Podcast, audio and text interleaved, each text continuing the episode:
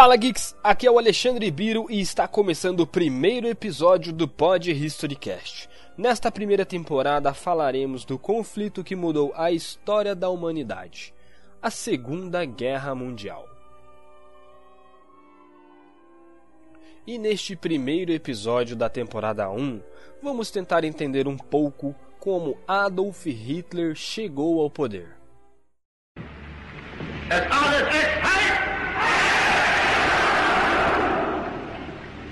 Die große Zeit ist jetzt angebrochen. Deutschland ist nun erwacht. Die Macht haben wir nun in Deutschland gewonnen. Nun gilt es, das deutsche Volk zu gewinnen. Ich weiß es, meine Kameraden, es ist euch wohl oft schwer gefallen,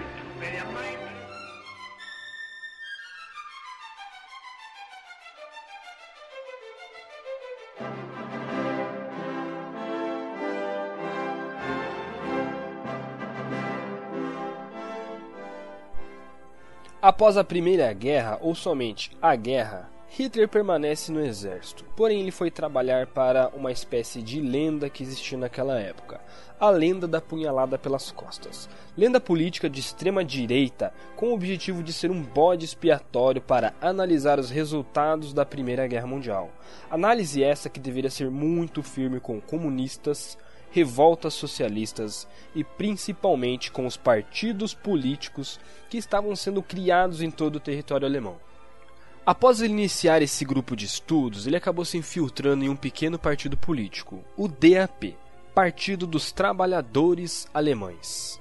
Fundado em 5 de janeiro de 1919 por Anton Drexler.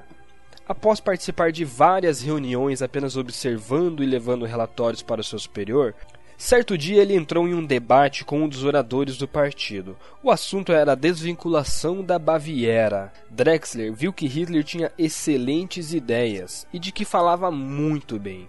Certo dia o convidou para participar de uma das reuniões como orador. A primeira reunião haviam poucos espectadores, na média de oito ou nove, porém quase nenhum estava prestando atenção no que ele falava. Foi então que ele levantou a voz e disse: por isso que a Alemanha está no buraco. Ninguém se importa com a real situação do país. A partir daí, a cada nova reunião do partido, o número de pessoas aumentava de forma considerável, chegando a mais de 8 mil nos anos de 1921. A partir de então, Hitler filiava-se ao Partido dos Trabalhadores Alemães, recebendo sua inscrição como sendo a de número 555. Agora que Hitler fazia parte do partido, ele precisava de uma autorização para prosseguir no exército. Permissão essa que foi dada pelo então Reichswehr, o capitão Mehr.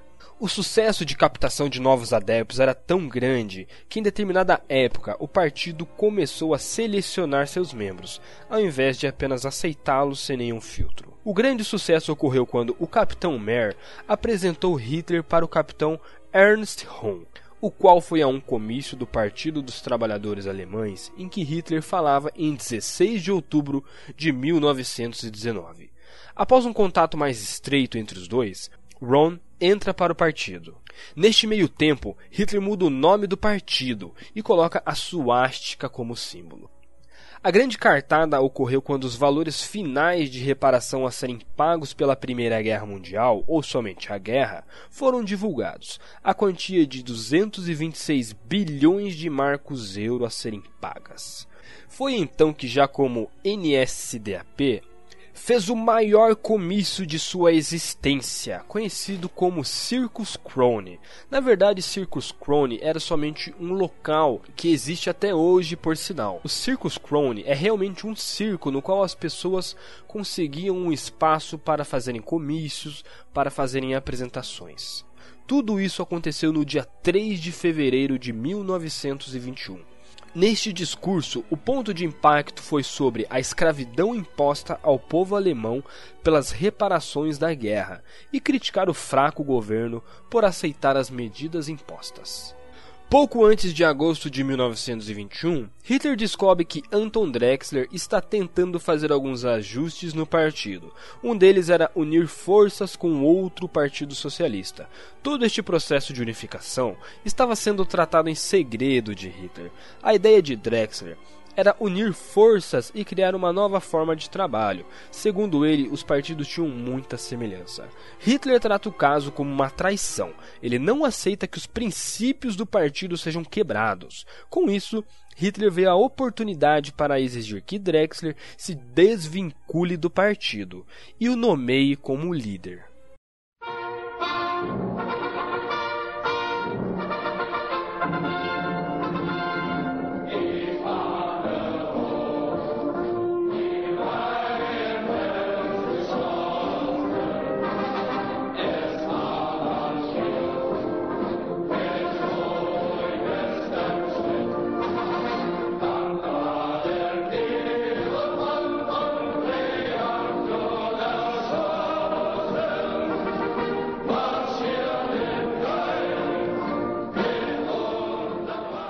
Já em 1923, Hitler recebe um telegrama do primeiro-ministro da Baviera, Gustav von Kahr.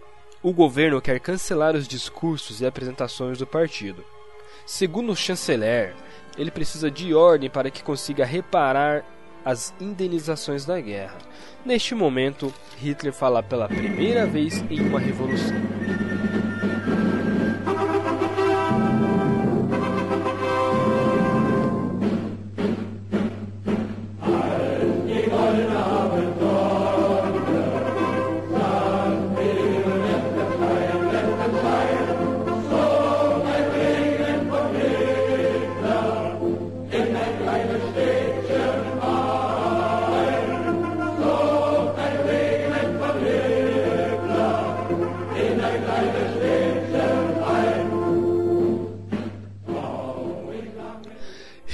Entra em contato com o general Landendorff para explicar o, plano que pretende executar. O comissário da Baviera, Gustav von Kahr, solicita um apoio dos nazistas para um tal golpe de Estado. Hitler também pensava nisso, então ele não perdeu tempo, mais que depressa aceitou a proposta. Porém, o apoio era apenas uma forma, uma desculpa para que o nacionalsocialismo não atrapalhasse os seus planos. Na verdade, von Kahr estava formando um novo governo no qual Hitler e os nazistas seriam excluídos. Neste momento, Landendorff revela os planos de von Kahr para Hitler, e Hitler mais uma vez se sente traído Porém, ele não fica para baixo não. Ele assume um risco e propõe que façam o golpe sozinhos. O povo está conosco, disse ele. 8 de novembro de 1923. Hitler, Rudolf Hess, Hermann Göring e Ernst Röhm planejam a invasão na cervejaria. Mais de 400 soldados da SA seguem para lá. Hitler dá um tiro no teto e declara que a revolução nacionalista começou. Logo após a saída da cervejaria, um dos comissários consegue contato com o exército e avisa para que enviem força máxima para cima dos nazistas. A emboscada foi feita. Dezenas morrem. Hitler possivelmente é ferido. Foge dali com a ajuda de seus camaradas e o golpe está acabado. O partido se espalha. Hitler pode ter tentado se matar. Após tudo isso, passa pelo seu julgamento, que seria, digamos que, favorável a ele.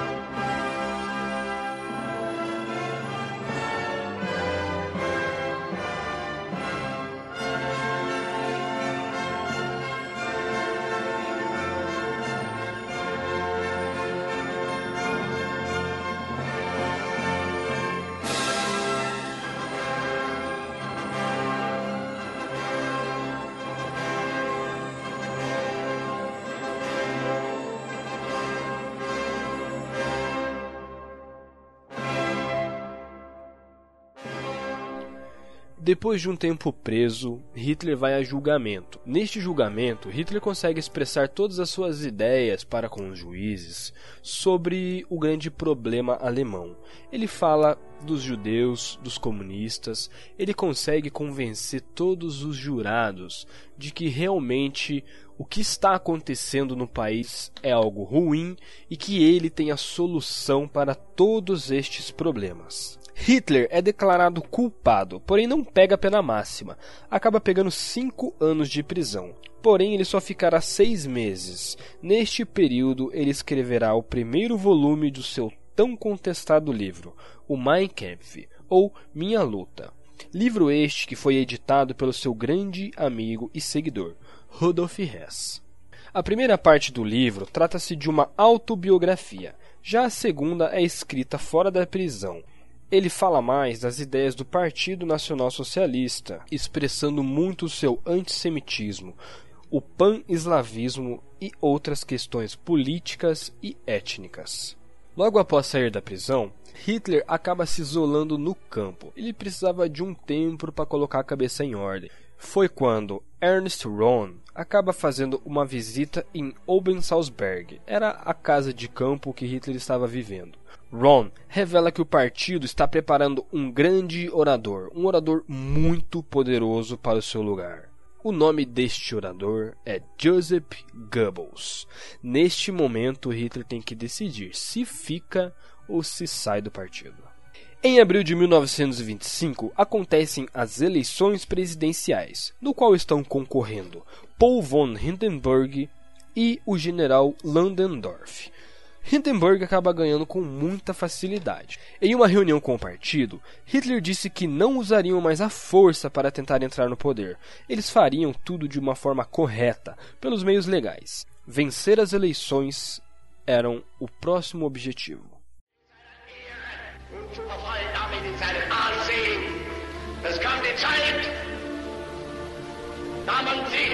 dann mit Stolz zum Deutschen bekennen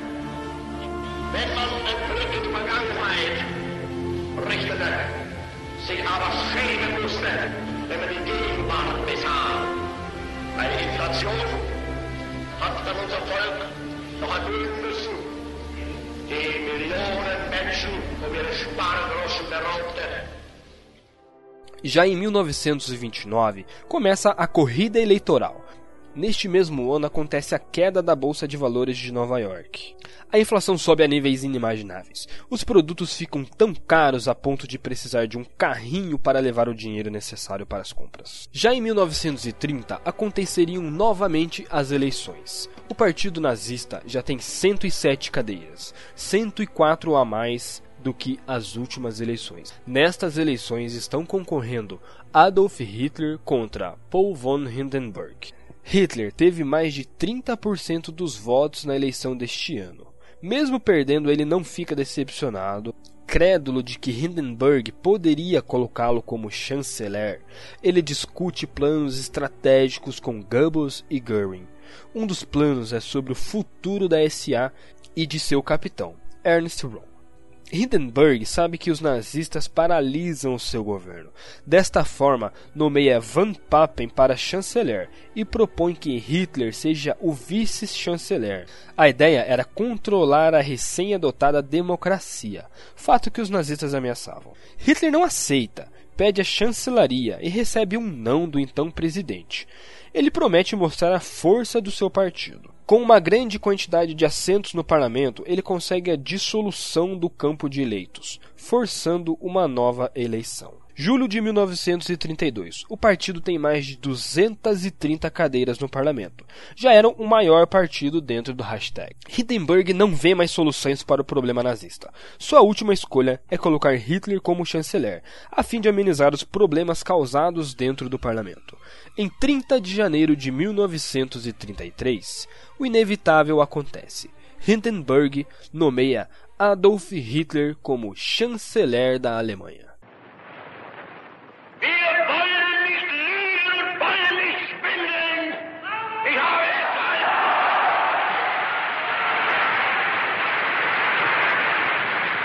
Ich habe deshalb es abgelehnt, jemals vor dieses Volk hinzutreten und billige Versprechungen zu geben. In uns selbst allein liegt die Zukunft des deutschen Volkes. Wenn wir selbst dieses deutsche Volk emporführen durch eigene Arbeit, durch eigenen Fleiß, eigene Entschlossenheit, eigenen Trotz, eigene Beharrlichkeit, dann werden wir wieder emporsteigen, genau wie die Väter einst aus Deutschland nicht Geschenk erhielten, sondern selbst sich schaffen mussten.